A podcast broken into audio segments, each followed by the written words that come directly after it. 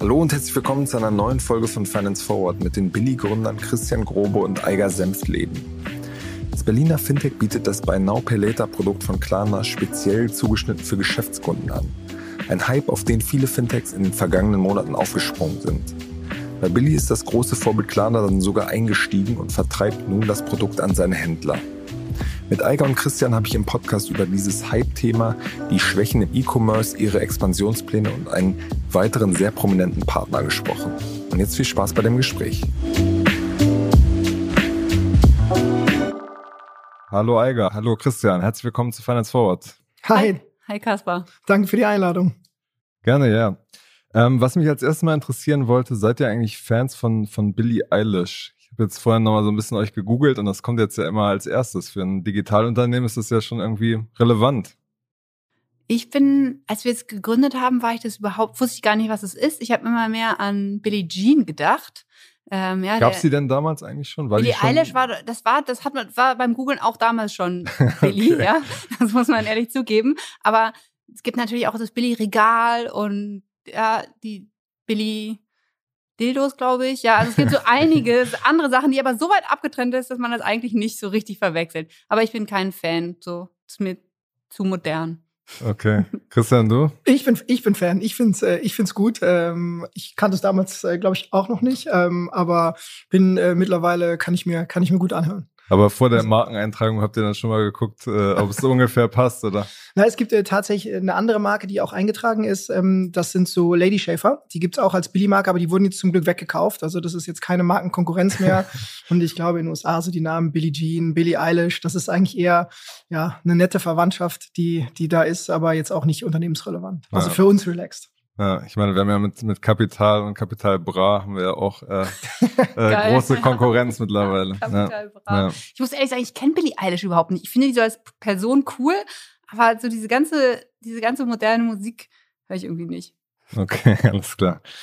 Christian, wir haben im ersten Sommer der Corona-Pandemie haben wir schon mal miteinander gesprochen. Seitdem ist ja einiges äh, passiert. Ihr habt euch weiterentwickelt, bietet jetzt sogenanntes äh, Buy Now Pay Later für, für Geschäftskunden an.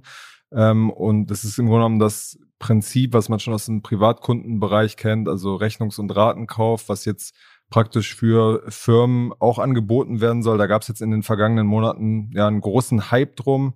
Bislang ist vieles davon ja irgendwie noch Vision auf dem Papier. Ähm, vielleicht kann, kannst du mal, könnt ihr mal ein bisschen sagen, wie weit seid ihr da eigentlich? Was, was kann man da jetzt schon vorzeigen? Ja, bei uns ist es nicht nur auf dem Papier, sondern bei uns gibt es das ta tatsächlich.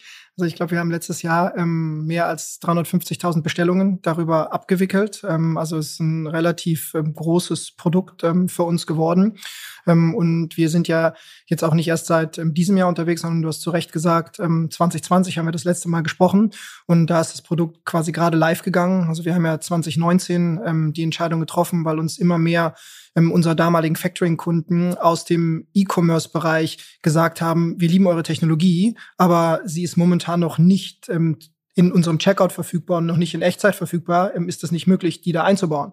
Und dann haben wir uns den, ähm, diesen Case ja genauer angeguckt und ähm, haben dort gesehen, da gibt es eigentlich ein extrem relevantes, großes Problem zu lösen weil es nicht nachvollziehbar ist, warum jetzt Privatleute, wie, wie wir es sind, irgendwie mit einem Klick Zahlungsziele wählen können und Zahlungsmethoden wählen können, die am besten zu uns passen.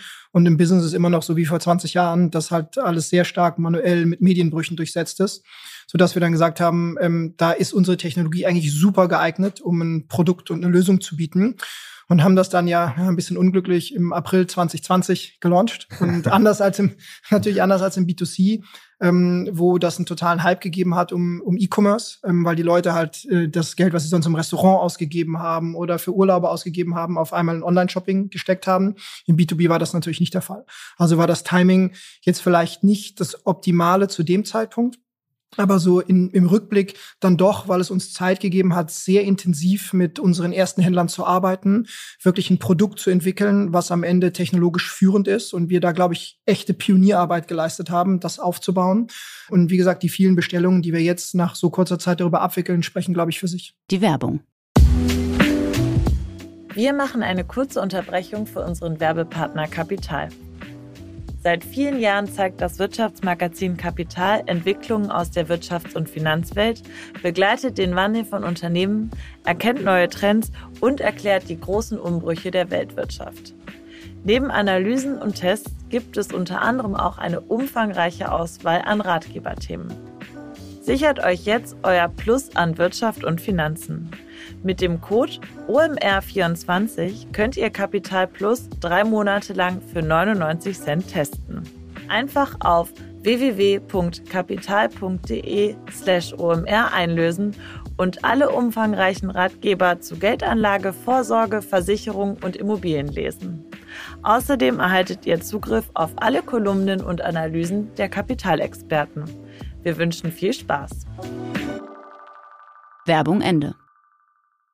Okay, wie, wie groß ist es jetzt konkret? Also ich habe gesagt, ähm, mehrere hunderttausend Bestellungen im, im Jahr, die darüber gehen, ähm, von mehreren hunderttausend ähm, Unternehmen, die dort drüber einkaufen. Also es ist eine signifikante Größenordnung ähm, und ähm, quasi von wirklich Monat zu Monat dann auch immer neue Händler dazukommen und diese Zahlungsmethode für ähm, Unternehmenskunden dann freischalten. Okay, aber konkreter könnt ihr das nicht sagen. Naja, ich meine, mehr als ähm, mehr konkret, als wir es gerade gesagt haben, ist, glaube ich, schwierig, weil wie gesagt, ähm, 100.000 Kunden, die es nutzen auf der, auf der Käuferseite, mehrere mhm. hunderttausend mhm. Bestellungen. Das ist, glaube ich, äh, schon hinreichend. Wie, wie, wie kommt es denn bei den, bei den äh, Unternehmen an? Also ich meine, das ist ja eine Sache, die sie vielleicht noch nicht so kennen aus der Vergangenheit. Das stimmt. Da, da, sehen wir natürlich auch so einen Trend bei den Unternehmen, die jetzt in den letzten Jahren natürlich sehr viel auf ihren B2C-Webshop geschaut haben, dass sie auch immer mehr merken, wir wollen auch im B2B genau die gleiche Experience für den Käufer anbieten wie im B2C. Weil de facto ist es ja die gleiche Person. Ob jetzt Kasper einkauft oder für sich oder Kasper für das Unternehmen, eigentlich möchtest du die gleiche Experience da haben und nicht, nur weil du jetzt für dein Unternehmen einkaufst, einen Fax irgendwo hinschicken. Ja, und das ist auf jeden Fall der Trend, den wir gerade sehen.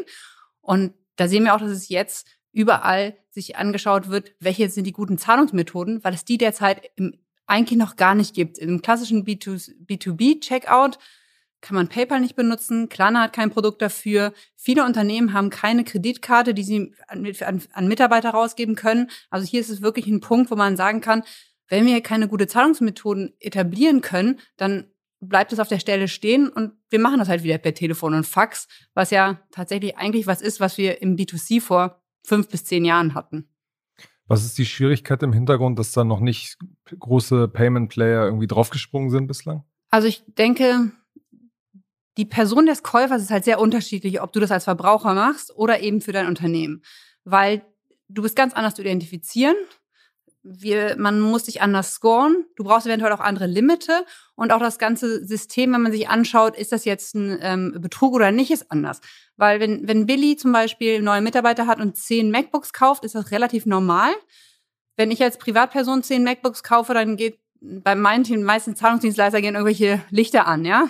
Die haben auch gar nicht diese Limite dafür. Das heißt, es ist eigentlich nicht möglich, auch wenn ich sage, oh, dann benutze halt deinen privaten PayPal-Account und expense das dann irgendwie. Also das ist alles total holprig und nicht so richtig schön. Und im Zweifel wirst du keine zehn Computer ordern können, wenn du das irgendwie über PayPal machst. Okay, und wie, wie sieht das dann praktisch bei euch aus? Ja, bei uns ist es halt so, dass äh, unsere ganzen äh, Algorithmen darauf ausgerichtet sind, dass wir Unternehmen erkennen, aber da auch nicht nur Unternehmen, sondern auch ähm, Government Organizations, also Institutionen oder auch Grundschulen ähm, oder Museen. Ja, das heißt, wenn jemand aus so einer Organisation im Internet einkaufen will, dann können die das auch ohne weiteres machen. Und wir haben eine ganz andere Limitsteuerung und vergeben viel größere Limits. Bei uns ist es möglich, und zwar in Real-Time Assessment eine ähm, Bestellung bis 50.000 Euro zu machen. Und das hat man sonst auch nicht in den klassischen B2C-Anbietern. Gab es denn dann da auch quasi erste Betrugsversuche, Betrugssachen, wo ihr quasi drauf reingefallen seid? Weil gerade als Startup muss man ja am Anfang lernen, muss die Algorithmen trainieren. Ähm, da kann es ja dann auch mal zu, zu Ausfällen kommen. Ja, na klar. Also und das gehört auf jeden Fall auch dazu. Und wenn wir allen Betrug ausschließen würden, dann würden wir auch kein Geschäft machen. Ja, es geht darum, das intelligent zu managen. Und zum Beispiel, wenn man in neue Märkte geht, hat man am Anfang natürlich ein bisschen mehr Betrug und muss gucken, dass man Systeme hat, die daraus schnell lernen, die das schnell verstehen, dass man schnell äh, andere Datenprovider an, anbindet, zum Beispiel scha ähm, schaut, was kann ich von der E-Mail-Adresse lernen desjenigen, der kauft, etc. Wie lange gab es diese E-Mail-Adresse schon? Ähm, was sind aber auch die Waren, die die Personen in den Warenkörben haben? Ja, da gibt es unterschiedliche unterschiedliche Faktoren, die man einbeziehen kann, um die Modelle zu trainieren. Aber da gibt es auf jeden Fall, also da gibt es auf jeden Fall Betrugsversuche und noch ein paar Fälle und das trainiert halt die Algorithmen darauf. Was ist da so die Masche? Also wie, wie schafft man das? Wie schafft man das? Sollen wir das jetzt sagen? ähm, nein, wollen, ich glaube, wir wollen keine, wir wollen keine Tipps geben. Ich glaube, man, nein, nein, man, ich meine, wenn ihr es wisst, dann äh, könnt ihr ja. es ja unterbinden. Ne? Nein, genau, das geht, das ist halt immer ein Wettbewerb. Das ähm, in der Regel handelt es sich halt hauptsächlich um Identitätsbetrug. Das ist auch das, ähm, was wir am, am stärksten sehen. Also am Ende sind es gar nicht so sehr Kreditausfälle, ähm, die wir dort ähm, als unsere größten Verluste zu verzeichnen haben, sondern es sind immer wieder Identitätsbetrugsversuche. Also dass jemand sich für eine Firma ausgibt, beziehungsweise eine Firma vorgibt, die es dann eventuell nicht gibt, ähm, sich als Einkäufer für eine Firma ausgibt, in der er gar nicht arbeitet, für die er gar nicht einkaufen darf. Und all diese Dinge ähm, gilt es halt ähm, für uns zu, ähm, zu detektieren. Und wenn man sich mal anguckt, ähm, warum ist das wichtig? Weil am Ende ist es ein, ein, Einkaufserlebnis, was wir schaffen wollen, was reibungslos ist, was sich genauso anfühlt, wie, wie Eiger das beschrieben hat, ähm, wie du das jetzt aus deiner persönlichen Einkaufserfahrung ähm, kennst. Und das heißt natürlich, du hast als ähm, Anbieter auf der Ecke immer die Herausforderung, dass du hohe Akzeptanzraten bieten musst. Weil es bringt dir nichts, ähm, eine Zahlungsmethode zu offerieren, wo dann 50 Prozent der Leute die Zahlungsmethode nur nutzen können. Ja, sondern du solltest es auf jeden Fall schaffen, Akzeptanzraten 80, 85, 90 Prozent zu haben. Und du solltest das nicht schaffen, indem du die Leute irgendwie eine Woche warten lässt und sie ähm, auf Herz und Niere mit irgendwelchen manuellen Dokumenten prüfst, sondern du musst diese Entscheidungen in Echtzeit treffen. Und das heißt, äh, da gibt's natürlich dann immer wieder Möglichkeiten, das anzugreifen, aber immer wieder auch für uns dann die Möglichkeit, unsere Algorithmen besser zu machen. Und es ist natürlich immer ein Katz-und-Maus-Spiel. Was wir bis dato, ähm, und das zeigen ja auch unsere veröffentlichten Ergebnisse über die letzten Jahre, ähm, wir, glaube ich, sehr, sehr gut beherrschen. Also unsere Verlustraten, wenn man sich das anguckt, sind sehr stark ähm, in der Größenordnung ähm, einzuordnen, wie man das auch von etablierten B2C-Playern im Buy Now Pay Later, also im dem Rechnungskauf dort kennt ähm, so dass wir, glaube ich, sehr stolz sagen können, das ist ein Thema, ähm, was wir geknackt haben und was, glaube ich, auch sehr stark dafür steht, warum wir dieses Thema so erfolgreich als Pioniere gerade besetzen konnten. Ich meine, wenn das, wenn es größer wird, je mehr Volumen darüber laufen, umso mehr sozusagen Betrüger werden auch da drauf schauen auf diesen Markt, oder? Ab, absolut. Aber desto mehr versteht man auch, wie die agieren und kann da Präventionsmechanismen äh, einbauen. Also allein die Größe macht uns überhaupt keine Sorgen. Ja, es geht sonst eher darum, dass man das dann auch bewusst steuert, je nachdem, in welche Märkte man geht, dass man da die ähm, Algorithmen drauf oder die Modelle darauf trainiert, etc. Aber das sind eigentlich ähm, relativ normale Bewegungen. Ähm, und wir können jetzt ja schon auf eine gute Historie zurückschauen und sagen, ja, das, das, das stimmt schon und das bauen wir weiter aus. Aber nur weil es irgendwann mal mal x hoch 10x hochgeht, wird das per se kein Problem sein. Hm. Aber wenn ich dich richtig verstanden habe, heißt das, Christian, dass am Ende in diesem Markt die, die Betrugsfälle das größere Thema sind als jetzt die Kreditausfallsfälle. Im B2C-Bereich ist ja, wenn man sich jetzt Klarna zum Beispiel anguckt, sieht man ja, dass gerade in neuen Märkten dann eher Sachen auch ausfallen. Ähm, das, du sagst aber, da ist eher die Betrugsthematik das, das große Thema. Weit über 80 Prozent ähm, ist bei uns, sind bei uns Betrugsthemen, ähm, nicht so sehr Kreditrisikothemen, was natürlich ist, weil ich meine, die Einkäufe, natürlich gibt es den einen oder anderen, der dann mal einen sehr großen Warenkorb hat. Ähm, und ähm, wie Eiger das gesagt hat, gehen wir bis 50, sogar 100.000 ähm, in Einzelfällen hoch. Ähm, aber der ähm, durchschnittliche Warenkorb liegt halt dann doch eher unter 1000 Euro. Das heißt, man hat eigentlich eine sehr gute Risikostreuung in seinem Portfolio, so dass am Ende ähm, die ähm, wirklich die Ausfälle durch Betrug viel stärker ins Kontor schlagen. Hm. Ihr habt jetzt ja im, im Zuge der letzten Finanzierungsrunde hat sich ja auch Klarna beteiligt, die im, im Privatkundenbereich da der Pionier sind in diesem Bereich. Ähm, die haben es irgendwie geschafft, in den letzten Jahren ja eine sehr coole sozusagen Marke aufzubauen. Ähm, ihr erhofft euch jetzt durch die Integration irgendwie auch Aufwind für, für euer Modell. Wie, wie läuft es da bislang? Wo, wo steht ihr da? Also ich glaube, das, das, ja, ähm, ich, ich mach mal kurz an das, dann darfst du, Eiger. Ähm, ich, ich glaube, dass das Spannende ist die Perspektive auf ähm, Händlerseite und dann die Unterschiede, die Eiger hervorgehoben hat, auf Käuferseite. Ähm, weil man sich ja natürlich schon fragen muss, warum macht so eine Kooperation überhaupt Sinn? Warum macht Billy nicht B2C noch mit oder warum macht Klarna nicht B2B mit? Und ähm, ich glaube, wenn man nur auf die Händlerseite guckt, ähm, ist die Frage sehr berechtigt, weil die Technologie quasi eine Zahlungsmethode ähm, jetzt bestellen, später zahlen oder jetzt kaufen, später bezahlen, ähm, von der technologischen Einbettung in das Händlerumfeld gleich ist. Aber wenn man dann anguckt, wer sind die Käufer, ist es halt total unterschiedlich. Also wie Eiger beschrieben hat, das, was man für einen B2B-Kunden machen muss, wie man seine Identität prüfen muss, wie man sicherstellen muss, dass er kreditwürdig ist und so weiter, sind halt ganz andere Herausforderungen als auf der B2C-Seite und es gibt einfach dort keine Synergieeffekte. Deswegen macht so eine Kooperation, ähm, wie Klarna und wir sie jetzt geschlossen haben, auch im Zuge der Finanzierungsrunde. Und es ist ja nicht nur so, Klarna hat sich mit einem kleinen Teil beteiligt. Ich glaube, das Spannendere ist auch für die Händler, die da draußen sind, Klarna und Billy ermöglichen es ähm, als erstes ähm, quasi ähm, Kooperationsprojekt B2C und B2B Buy Now, Pay Later aus einer technischen Integration voll integriert anzubieten. Und das ist was. Das heißt, für Plattformen, die beide Kundengruppen bedienen, die können das dann einbinden. Exakt, genau. weil viele unserer Kunden haben wir gesehen, haben ein B2C-Checkout. Viele von Klarnas Kunden haben B2B-Checkout. Also wir schätzen, dass der Overlap irgendwo bei locker 20, 25 Prozent liegt. Und natürlich wollen diese Händler nicht verschiedene Lösungen integrieren, sondern sie wollen halt über eine technische Integration immer die beste Lösung für B2B und B2C ähm, dann bekommen. Und das ist genau das, was diese Kooperation zwischen Billy und Klarna tatsächlich auf Händlerseite ermöglicht. Und das halt nicht nur für Deutschland, sondern, ähm, das ist ja die große Perspektive, die wir zusammen haben, ähm, bis hoffentlich Ende 2023 über viele zentrale Märkte Europas. Aber habt ihr damit schon, schon angefangen? Gibt es da schon erste Kunden, die das so einsetzen? Ja, auf jeden Fall. Also wir sind, wir haben ungefähr vier Monate uns mit Klarna integriert und sind dann live gegangen ähm, haben einige Kunden live, den, den wir nennen können und den wir natürlich super finden, ist My Müsli. Ja, haben auch natürlich alle Mitarbeiter haben ein My Müsli Paket bekommen. Also wenn ihr jetzt es ausprobieren wollt, kauft eure Mitarbeiter von eurem Unternehmen bei My Müsli ein. Keine Werbung hier. und, ich, und ich werde dafür überhaupt, und naja, es geht bei Billy so ein bisschen ja. Werbung. ähm, ja, also My Müsli äh, war genau der, der, der große erste Klarna-Kunde. Das haben wir natürlich total gefeiert und uns total gefreut. Und es gibt natürlich noch einige weitere Kunden, von denen wir dann irgendwann später erzählen können. Und wir gehen jetzt auch nach Schweden und nach Österreich in den kommenden zwei Monaten, sodass wir das auch gleich da allen Klarna-Händlern sagen können, hey, wollt ihr nicht auch eine richtig designierte B2B-Lösung haben, weil dann müsst ihr eigentlich nur Billy antoggeln und dann habt ihr sie schon durch eine einzige Integration. Inwiefern habt ihr euch so für, für die Geschäftsentwicklung auch so ein bisschen die Gedanken gemacht, vor so einer Kooperation macht man sich dann nicht auch ganz schön abhängig von einem großen Partner und wie ja. es bei dem jetzt weitergeht. Das ist natürlich ein ganz, ganz wichtiger Punkt und man sollte sich da bewusst sein, weil das hat natürlich große Chancen und eben diese, diese Abhängigkeits-Downsides.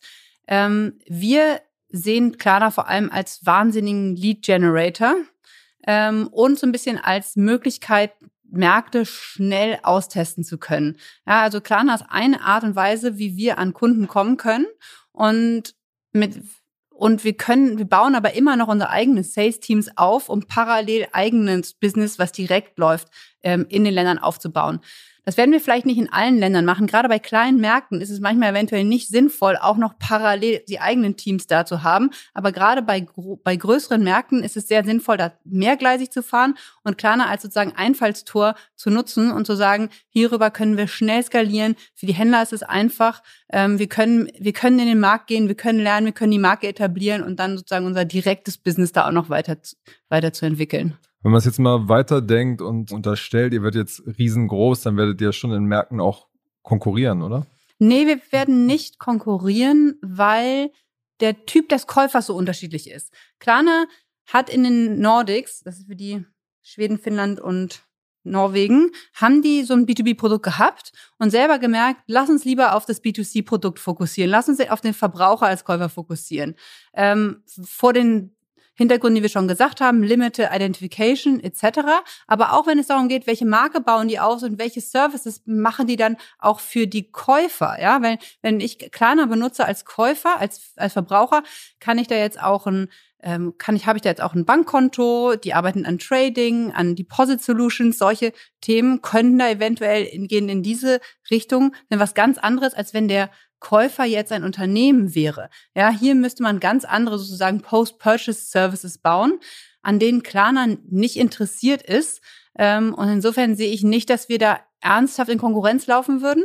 Auf ich meine auch mehr in dem Sinne, dass ihr, ähm, wenn ihr Direct Sales macht und versus quasi über die über das Klarna-Händlernetz, da ähm, gibt es ja sicherlich auch Schnittmengen, oder? Und ihr werdet ja im Zweifel immer lieber direkt machen als über Klarna.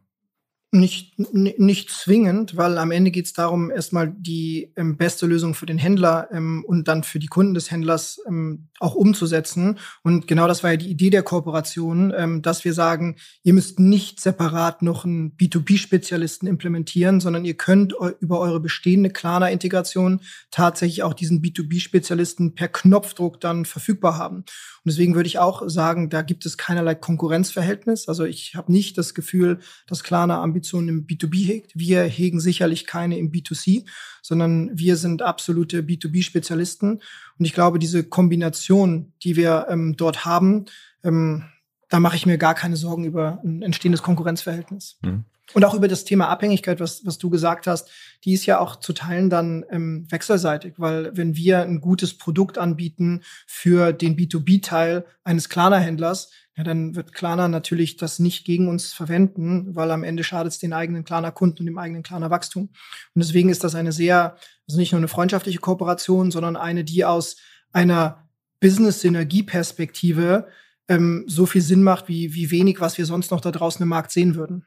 Seht ihr dann praktisch auch so ein natürlicher Käufer für euch mal auf dem Horizont? Nein, wir sind ein eigenständiges Unternehmen. Wir sind als eigenständiges Unternehmen gestartet. Ich glaube, wir haben ähm, große Pionierarbeit geleistet im Rahmen B2B BNPL. Und ähm, ich glaube, auch Klarna hat das anerkannt, wie ähm, spannend diese Technologie ist. Ähm, und wir ähm, sind total erpicht, diese Technologie jetzt ähm, über Deutschland hinauszutragen und das als Billy zu tun. Das heißt, Sie haben jetzt nicht irgendwelche Vorkaufsrechte oder sowas Nein. reinverhandelt? Hm.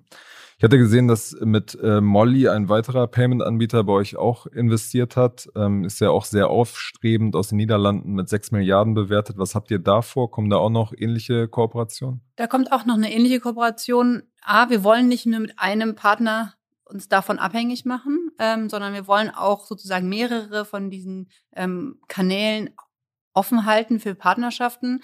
Ähm, wir sind da noch nicht so weit wie mit Klarna. Ähm, deshalb haben wir da auch noch nichts weiteres announced. Und ich denke auch, um so Partnerschaften wirklich erfolgreich zu machen und länger zu machen als einfach nur die Presseerklärung, ja, was man ja auch häufig sieht, müssen viele Teams daran arbeiten, ja. Bei uns arbeiten viele Teams an diesem, an dieser, an der kleiner Partnerschaft jetzt. Ja, das wurde integriert von den Tech-Leuten, ja, und jetzt stürzen sich die Sales-Leute darauf. Ähm, da bin ich ein großer Fan von zu sagen, wir müssen uns fokussieren und das erstmal machen. Und Molly ist aber ein ganz, ganz spannender anderer Bereich. Ja, die haben auch diesen, äh, die, die denken auch daran, darüber nach, Billy als Zahlungslösung bei, als, äh, bei sich direkt zu integrieren, dass alle Molly-Kunden, und das sind ja so hauptsächlich kleinere Merchants, sagen können, ja, ich möchte das gleich noch mit anbieten. Also die haben das auch verstanden, dass es super spannend ist und auf jeden Fall da auf der Agenda sein muss. Ähm, aber wir machen eins nach dem anderen. Da hat vor allem Kaspar wieder gut seine Hausaufgaben gemacht. Das haben wir in der Tat nämlich noch nicht announced gehabt. Also von daher ist das jetzt hier okay. eine Premiere in diesem, in sehr diesem gut, Podcast, sehr gut, sehr gut. dass du, dass du gut im Handelsregister nachgeguckt hast. Aber ich glaube, am Ende von der, von der strategischen Perspektive ähm, ergibt das natürlich Sinn. Ähm, und wenn man sich die Komplexität halt in diesem ganzen Payment-Universum anguckt, wird es, glaube ich, keine Firma geben, die allein eine Lösung komplett autark hinstellen kann. Sondern was die Technologie in diesem Bereich ähm, so spannend macht, ist ihre Skalierbarkeit in einem modular eingebetteten System. Also das heißt, bei Klarna sieht man das ja auch. Ne? Klarna hat tiefe Kooperationen mit Adyen, mit Molly, mit anderen PSPs wie Stripe, ähm, da wo halt Kunden sind.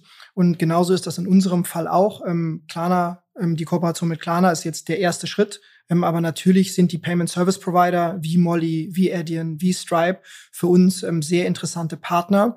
Ähm, und alle. Auch Adyen, die konzentrieren sich ja eigentlich eher auf, auf größere Accounts, auf ja, größere Firmen. Unsere Händler sind jetzt, also wenn man mal ähm, beispielsweise ähm, einen unserer frühen Händler aus 2020 anguckt, Contorion, der macht relativ hohen Umsatz, der ihn jetzt auf jeden Fall in der Kategorie eines großen Unternehmens führen würde. Und das ist ja das, das Spannende daran. Wir sagen jetzt nicht, wir sind nur für kleine Händler da oder nur für große Händler da, sondern bei allen Händlern gibt es die Notwendigkeit, ähm, von Kunden gewünscht, beliebteste Zahlungsmethode, Rechnungskauf, modern Buy Now Pay Later halt anzubieten. Und ähm, gerade die größeren Kunden sind natürlich alle über einen Payment Service Provider ähm, in die Payment-Welt integriert. Kleinere Kunden dann eher über Shop-Systeme wie ein Shopware oder ein JTL. Das heißt, eine gute technische Lösung muss halt auf all diesen Plattformen reibungslos funktionieren und muss sich wechselseitig integrieren können. Und nur wenn man das hinkriegt und diese Modularität sicherstellt und diese Skalierbarkeit sicherstellt, kann man auch ein Produkt bauen, was dann am Ende für Endkunden Spaß macht. Hm. Es hat sich ja in den vergangenen Monaten in dem Startup-Markt, was dieses Thema angeht, äh, einiges getan. Da gibt es zum Beispiel Mondu, ein Player, der jetzt schon vor dem Start fast äh, 50 Millionen Dollar eingesammelt hat, also bevor sie überhaupt mit dem Geschäft begonnen haben, was ja gerade in der Zeit, wo irgendwie die Funding-Situation angespannt ist, schon äh, bemerkenswert ist. Ähm, und da wird es sicherlich auch eine große Konkurrenz um diesen Markt geben. Toppy ist so ein weiterer Name, der da gestartet ist. Wie seht ihr diesem, diesem Wettkampf irgendwie entgegen? Ich denke, zunächst validiert das ja erstmal unsere Idee, die wir ja schon seit zwei Jahren haben und pionieren. Wenn also VCs so viel Geld in diese Geschäftsmodelle geben, ähm, ist das eigentlich ja für uns irgendwie was Positives. Ähm, also es gibt ja in den USA auch ein paar Vorbilder, oder? Nie, keine, die sich wirklich auf ähm, B2B spezialisiert haben, sondern die kommen eigentlich alle da aus dem B2C-Bereich. Ähm, eigentlich gibt es da keine Vorbilder, ähm, sondern wir sind die einzigen, die das so wirklich mit diesem Full Focus seit zwei Jahren, seit gut zwei Jahren machen. Ähm, und wenn wir jetzt halt sehen, genau, Topi, Mondu, auch Tu, die früher Tillit hießen, ja, die kommen alle in den Markt und ähm, schauen sich das an. Das ist eine, eine gute Validierung. Wettbewerb belebt auch natürlich das Geschäft. Ähm, und es ist auch meiner Meinung nach total so. Das sagt man immer on the record. Ja, ja aber, aber ehrlich gesagt, ein großer Markt verträgt auch zwei Player, ja. Also das ist am Endeffekt ähm, ist es ja nicht ähm, einer frisst alle, sondern ich meine, wir gucken, wir können uns das wieder im B2C-Bereich anschauen. Klarna und PayPal bieten letztendlich sehr unterschiedliche Lösungen für ein ganz ähnliches Problem ähm, und keiner denkt, der eine die können nicht parallel nebeneinander leben, ja, sondern da nimmt da ist der eine besser in dem Markt, der kann das wieder etc. Also das wird ein unheimlich großer Markt. Wir sehen ja immer mehr B2B-Geschäft in, in, den, in den Checkout ähm, überwechseln. Das, das ist eigentlich eher positiv, dass da so viel Fokus und Aufmerksamkeit drauf kommt. Peter Thiel sieht das ja immer anders und sagt, man braucht Monopole. Ich glaube, wir sind da ordnungspolitisch eher auf der alten deutschen Schiene unterwegs und sagen, Monopol ist nicht gut, sondern in der Tat, wir brauchen so ein bisschen wettbewerbliche Dynamik. Die, die schärft natürlich auch unsere Sinne und macht ähm, uns natürlich auch wacher, einfach das Produkt ähm, sehr zielgerichtet mit unseren Kunden weiterzuentwickeln. Und wie gesagt, ich finde auch die, die Validierung gut. Also weitere Gründer zu haben mit ähm, wirklich guter Erfahrung in dem Bereich, wie bei den Mondo-Gründern, wie bei den Topi-Gründern. Das ist, das ist super. Es wird am Ende den Kunden ähm, zugutekommen und wir sind nicht mehr alleine und müssen die Aufmerksamkeitstrommel beziehungsweise die Erklärtrommel rühren, was das jetzt für eine gute Lösung ist, ähm, wenn langsam B2B aus der Offline-Welt in die Online-Welt geht, ähm, sondern haben da Mitstreiter. Und wie gesagt, das ist was für uns eigentlich was Positives im ersten Schritt. Hm. Wenn man sich jetzt quasi gerade anguckt, wie es den, den öffentlich notierten äh, Online-Händlern geht, merkt man ja, dass es gerade irgendwie ein bisschen die Situation ein bisschen schwierig ist. Inwiefern macht ihr euch Sorgen, dass diesen Markt, der sich jetzt gerade bei euch entwickelt, dass der jetzt auch äh, einen Dämpfer bekommen wird, weil einfach sozusagen alles wird wieder geöffnet, die Leute gehen wieder eher in die sozusagen tatsächlichen Shops. Wie macht ihr euch da Sorgen? Also von wir haben ja damals auch nicht so richtig davon profitiert, als die Leute alle nicht mehr in die Shops gegangen sind, ja, weil wir waren halt die diese Online-Händler waren, sind, waren vor allem sehr profitiert in dem Bereich Verbraucher, B2C-Bereich. Ähm, insofern denke ich, dass aber bei vielen Online-Händlern bleibt es im Kopf, wir müssen äh, uns um unsere Webshops kümmern. Ja, E-Commerce ist total wichtig. Und da haben die sich jetzt in den letzten zehn Jahren vor, vor, vor, äh, überwiegend um Verbraucher gekümmert. Und da steht jetzt bei denen schon allen auf den Agendern, dass sie sich jetzt mal um B2B kümmern müssen. Und das wird sich jetzt auch nicht daran ändern, nur weil wieder mehr Shops geöffnet sind. Das ist, glaube ich, ein, ein ganz solider Trend, der, der das jetzt nicht, der sich jetzt nicht ändern wird. Und es schließt natürlich nicht aus. Also ich meine, Klarna hat ja beispielsweise auch ähm, in letzter Zeit auch viel dazu ähm, dann kommuniziert, eine Lösung für Offline-Geschäfte, also für klassisches ähm, Store-Geschäft. Und das ist natürlich was, was man immer aus ähm, einem aus einem Guss denken muss. Überall dort, wo natürlich ähm, Käufe stattfinden und ein Einkaufserlebnis ähm, zu organisieren ist, ist auch unsere Lösung relevant. Also ich würde überhaupt nicht ausschließen zu sagen, dass wir auch perspektivisch eine vernünftige Offline-Lösung dann noch obendrauf auf unsere jetzt schon sehr etablierte Online-Lösung packen. Wie würde das dann aussehen? Naja, so wie man das, ähm, so wie man das auch von anderen Anbietern, wie jetzt beispielsweise Klarna kennt, dass ich ähm, als ähm, Vertreter eines kleinen Unternehmens, jetzt sagen wir mal in einem in einem Shop wie bei Contorion oder bei Obi oder bei Hornbach ähm, einkaufe, ähm, dort zu einem Baumarkt gehe und ähm, dann auf Rechnung kaufen möchte und ich dann quasi die Validierungstechnologie, die ja letztendlich auf unseren Apps existiert, dass ich die dann nutze, um dann diesen Einkauf dann auch physisch durchzuführen. Und am Ende ist das ja noch einfacher, weil du wirklich ein Gesicht siehst. Also du weißt, dass es nicht irgendein Bot ist, der ähm, aus den Seychellen dann dort einen Angriff startet, sondern du hast eine, du hast eine physische Person vor dir. Das heißt, viele der Challenges, die wir vorhin beschrieben haben, rund um Identitätsbetrug, die mildern sich ja sogar noch mal ab. Natürlich brauchst du immer irgendwo ein Device dazwischen, also du brauchst ein Handy oder du brauchst ein Kassensystem, mit dem du dich integrierst. Aber auch dort ist die Technologie mittlerweile so weit, dass wir sagen, ähm, das ist nur noch eine Frage der Zeit, bis Online und Offline wieder aus einem Guss zusammenfinden. Mhm. Jetzt zum Schluss nochmal so ein bisschen der Blick auf euch als, als Unternehmen. Ihr seid ja sicherlich einer der Unicorn-Kandidaten der nächsten äh, Monate, Jahre, kann man schon sagen. Jetzt ist die Situation im Moment so, dass, dass es einfach viele Unsicherheiten gibt. Ähm, Krieg, Zinsangst, die Tech-Märkte sind, sind runtergegangen. Ähm, ich habe auch schon von Investoren gehört, dass sie jetzt so ihr Portfolio so ein bisschen abklopfen, gucken, wie sieht's jetzt eigentlich aus, haltet das Geld zusammen, äh, schneidet das Fett ab, war, glaube ich, die E-Mail aus, äh, aus von einem äh, bekannten Investor an sein Portfolio. Wie, ähm, wie sehr macht ihr euch da irgendwie Sorgen? Wie sehr beschäftigt ihr euch damit? Also, wir freuen uns natürlich schon, dass wir letztes Jahr im Herbst so eine große Runde geraced haben und einfach wirklich viel Geld haben und jetzt nicht groß Fett abschneiden müssen, sondern eigentlich sagen können, steady on. Ja, wir haben, wir haben genug Geld. Wir müssen nicht sagen, können wir jetzt dieses machen oder jenes, sollen wir noch ein Team aufbauen? Nicht. Wir bleiben da eigentlich, wir können aber unserem Plan bleiben. Wir könnten, wir können locker noch drei Jahre mit unserem Geld haushalten. Man kann es auch ein bisschen schneller ausgeben, wenn man sich entscheidet, in mehr Länder zu gehen. Aber wir haben da eigentlich eine, eine, einen schönen Moment gerade, dass wir jetzt gerade durch diese Zeit, wie du gesagt hast, Inflation, Ukraine, ähm, einfach mal erstmal weitermachen können, ähm, wie gesagt, an unserem Produkt arbeiten können, expandieren können, ohne jetzt uns total drängende Sorgen zu machen. Äh, bald ist das Geld knapp und alle Leute werden ein bisschen nervös. Bei uns wird gerade keiner nervös, sondern wir, wir, wir segeln weiter.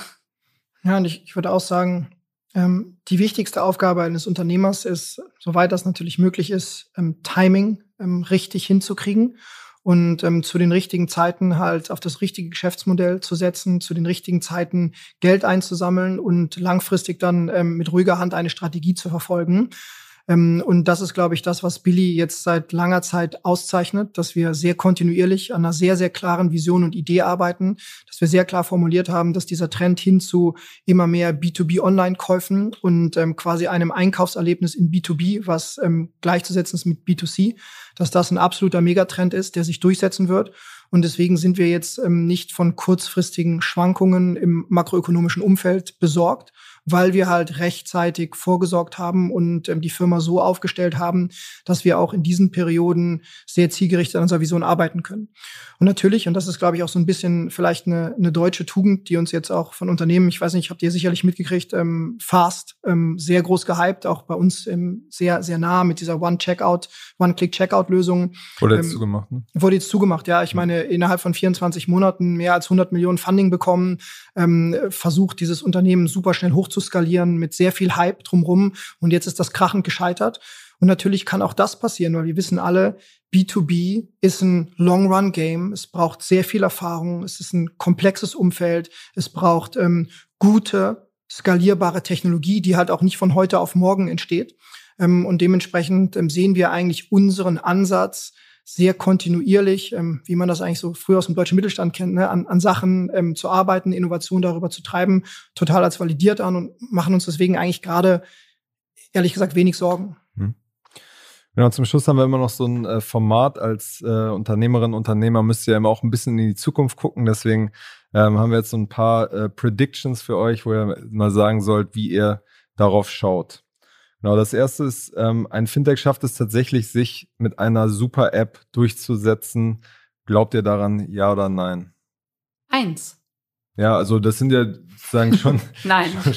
nein, schon, nein, das werden Aber hältst du dich jetzt an dem 1 auf oder an der ja, Super ja, App? nee, an dem 1. Es werden mehrere. Also vielleicht, weil ein Fintech nicht eine Super-App ist, ein, so die, die ultimative Super-App. Ich hoffe nicht, ja. Wir brauchen immer ein paar mehr Anbieter und nein, das wird nicht passieren. Aber du glaubst an das generelle Konzept. Das ist ja auch noch zumindest äh, in Europa unklar, ob, ob das funktioniert, ob die Leute das wollen. Ja, wie gesagt, also ich glaube dadurch, gerade wenn es mehrere Anbieter gibt, wird es auch immer nicht nur die eine Super-App geben, ja, sondern es wird mehrere Apps für, geben, die sich, finde ich, so ein bisschen austarieren. Deshalb glaube ich das nicht. Ja, Siehst du's? Super App in deinem Zusammenhang riecht mehr so nach dem modernen Wort für alte Universalbank. Ähm, und ja, also wir haben so irgendwie WeChat. die, die, die Wertschöpfungskette einmal zerlegt und jetzt wird sie wieder zusammengeführt, dass halt dann doch wieder irgendwie Trading, Kredite, Payments unter einem Dach stattfinden. Ja, und ich glaube schon, also Kunden wollen nicht 82.000 Services haben, sondern sie wollen halt fünf Services haben. Das heißt, eine gewisse Tendenz zur ähm, wieder zur Zentralisierung wird es auf jeden Fall geben. Und wenn du das super eine App nennen willst, ja, dann wird es das geben. Aber Frage, dann die- geht's ja auch weiter und dann, und dann zerfedern sich diese Unternehmen, ja. Vor 20 Jahren war eBay mal groß, ja, und war die super Auktionsplattform, ja. Dann kam Amazon, ja, dann kam irgendwie, die konnten Bücher besser verkaufen. Dann kam jemand anders, die konnten das besser verkaufen, dann das, ja. Also, das ist ja das Schöne an lebendigem Kapitalismus, dass es dann nicht bei dieser einen Super-App im Idealfall bleibt, sondern dass dann, auch wenn es sie mal für eine kurze Zeit gibt, andere wieder einige Sachen daraus besser machen können und sich raus, raus. meine, das Jetzt ist sind wir kurz im Schumpeter-Seminar. Ja, genau. Ja, genau. Ich meine, das äh, Charak- Charakteristika der Super-App ist ja eigentlich, dass man verschiedene Themen auch miteinander verbindet. Also bei Klarna ist es ja mit, mit Shopping und Banken, dass man schon so ein bisschen, ja, aber in, in Asien ist es ja so, äh, Grab zum Beispiel kann man sein, sein Essen bestellen und seine Aktien anlegen. Und das gibt es ja, da gibt es in, in Europa und in Amerika ja eigentlich noch nicht das, das eine Vorbild. Uber vielleicht so ein ganz bisschen. Nein, ich, ich glaube, das wird es tatsächlich, also diesen asiatischen Weg wird es, glaube ich, in Europa nicht geben, weil einfach dadurch die, die Daten, zu, zu Recht auch die Datenschutzbestimmungen auch dagegen stehen und auch die Offenheit von Dateninfrastrukturen momentan noch dagegen steht. Also, dass es eine Datenkrake geben wird, die quasi alle Services ähm, enablen wird. Ähm, da glaube ich nicht dran. Ähm, da wird auch, glaube ich, irgendwann ein europäischer Regulator den, ähm, die Tür zumachen. Und ich finde es auch nicht wünschenswert. Also das Mhm. ist eine, ein Trend, wenn du jetzt sagst, wirklich alles aus einer App, Taxibestellung, Essensbestellung, mein Trading, meine Bank, ähm, letztendlich das ähm, Einstellen meiner, ähm, meiner Beleuchtung im Haus, äh, mein ganzes Smart Home. Meine Ja, kannst ja Friseur- alles, kannst ja alles Ich, ich glaube nein. Es ist Mhm. zu komplex ähm, und gegeben die ähm, Dateninfrastruktur, die wir haben, auch nicht leistbar. Okay. Genau, nächste Frage ist, welches Fintech-Produkt wird erfunden in den nächsten anderthalb Jahren, was ihr euch immer schon mal gewünscht habt, was es geben sollte? Tatsächlich bessere Prädiktion, welche Aktien ich kaufen soll, dass ich mir keine Gedanken mehr über Trading machen muss. Also ich hoffe, dass die Trading-Kollegen tatsächlich ihre Algorithmen wirklich äh, so, so weit schärfen, dass, ähm, dass ich mich nicht mehr darüber ärgern muss, wie, wie dumm ich eigentlich investiere. Was hast du, wo hast du dir letztens die Finger verbrannt? Ich habe mich erst total gefreut, weil ich so ein, ähm, so ein kleines Tech-Portfolio zum Spielen hatte und das ist ja einfach auf dieser Welle hochgeschwommen und dann einfach wieder runtergeschwommen. Jetzt bin ich ja plus minus null und da denke ich, oh, ja, hätte man vielleicht doch mal ein bisschen diversifizieren sollen, weil den, die ETFs, die ich nebenbei gekauft habe, die haben es eigentlich schon besser gemacht. Okay. Eiger, was ist das bei dir? Ich muss noch leider, ich habe jetzt gerade zugehört, deshalb konnte ich nicht nachdenken. Frag mal die nächste Frage, ich komme vielleicht noch drüber Okay. drauf zurück. Genau, letzte Frage ist noch, ähm, die, die Tech-Märkte erholen sich in den kommenden 18 Monaten. Du meinst die Aktienmärkte? Ja, also Nee, vor Tech- allem sozusagen, ja, die, die Aktienmärkte sind, da gibt's ja ein gemischtes Bild, ne? Und ähm, Wachstumsunternehmen wurden ja schon stärker abgestraft als der Rest. Deswegen so ein bisschen die Frage, da gibt's ja schon die These, dass gesagt wird, Jan Beckers zum Beispiel bei uns im, im Beckers Bets Podcast hat gesagt, er geht schon davon aus, dass sich das ähm, perspektivisch wieder erholt. Die Frage ist, was ist am Ende perspektivisch? Ja, und Ja. no one knows. Ja, also wür- würden wir es wissen, würden wir alle nicht mehr irgendwie hier sitzen, sondern würden in der Karibik die Füße hochlegen, wenn wir, wenn es uns denn nur um Geld ginge. Ähm, ich glaube, keiner kann das sagen, aber wenn man sich makroökonomische Trends anguckt, wir haben ähm, in der Tat einen massiven Inflationsdruck. Ähm, wir haben Leute wie Carmen, Reinhardt und Ken Rogoff, die sagen, it will end badly. Im Sinne von, wir werden ähm, eine Inflationsgehaltsspirale sehen, wir werden abgewürgte Konjunktur sehen. Wird das nächstes Jahr passieren? Nein, viele spekulieren, dass es halt eher zwei, drei Jahre dauern wird, weil auch, äh, als es das letzte Mal so war, so eine makroökonomische Konstellation in den 70er Jahren lange gedauert hat, bis die Zentralbanken reagiert haben und dann mussten sie radikal reagieren. Ähm, wird das perspektivisch den, den Siegeszug von Technologie ähm, komplett unterbinden. Nein, Technologie wird natürlich auf jeden Fall zurückkommen, wie Technologie immer da war und du Technologie brauchst, um halt neue Geschäftsmodelle irgendwie zu enablen und damit natürlich auch Wert zu schaffen. Ja, das, das, das sehe ich auch so. Das kann man nicht direkt. Also ich glaube, dass diese ganzen Tech-Unternehmen tatsächlich Werte schaffen und sozusagen der Dip, den wir gesehen haben, das wird sich wieder ausgleichen. Okay. Ist dir das Produkt noch eingefallen, was du dir immer ja, noch wünschen also willst? Ich, ich habe mir, also hab mir gedacht, Fintech gibt es wirklich viele gute Sachen, weil doch viele Leute sich Gedanken machen. Ich möchte eigentlich eher so einen Digitalisierungsfortschritt sehen in anderen Bereichen, gerade wenn ich so in die Verwaltung gehe und so. Also, dass man da immer noch so viele Sachen in Behörden rennen muss und so, macht mich total wahnsinnig. Also, wenn da Leute zuhören und sich Gedanken machen, okay. bitte löst diese Probleme. Ja? Okay. Die Digitalisierung des Führerscheins. Gab es da nicht mal so eine lustige App oh, jetzt, die gerade gelauncht Ich möchte einfach überhaupt nicht, ich weiß nicht, also diese ganzen Behörden, wo man da überall noch hingehen muss oder dass man, wenn man sein das elektronische äh, die, Elektro äh, die, die Lösung auf dem, auf dem Personalausweis nutzen muss, dass man da so ein Kartenlesegerät braucht. Warum kann man nicht einfach sein Handy benutzen, wie man, was man ja sonst auch über, also das, das finde ich, da könnte man gerne noch ein paar Sachen okay, verbessern. alles klar, alles klar. das würde ich gerne nutzen. Dann äh, vielen Dank euch beide für die Zeit und bis zum nächsten Mal bei Finance Forward. Danke. Danke.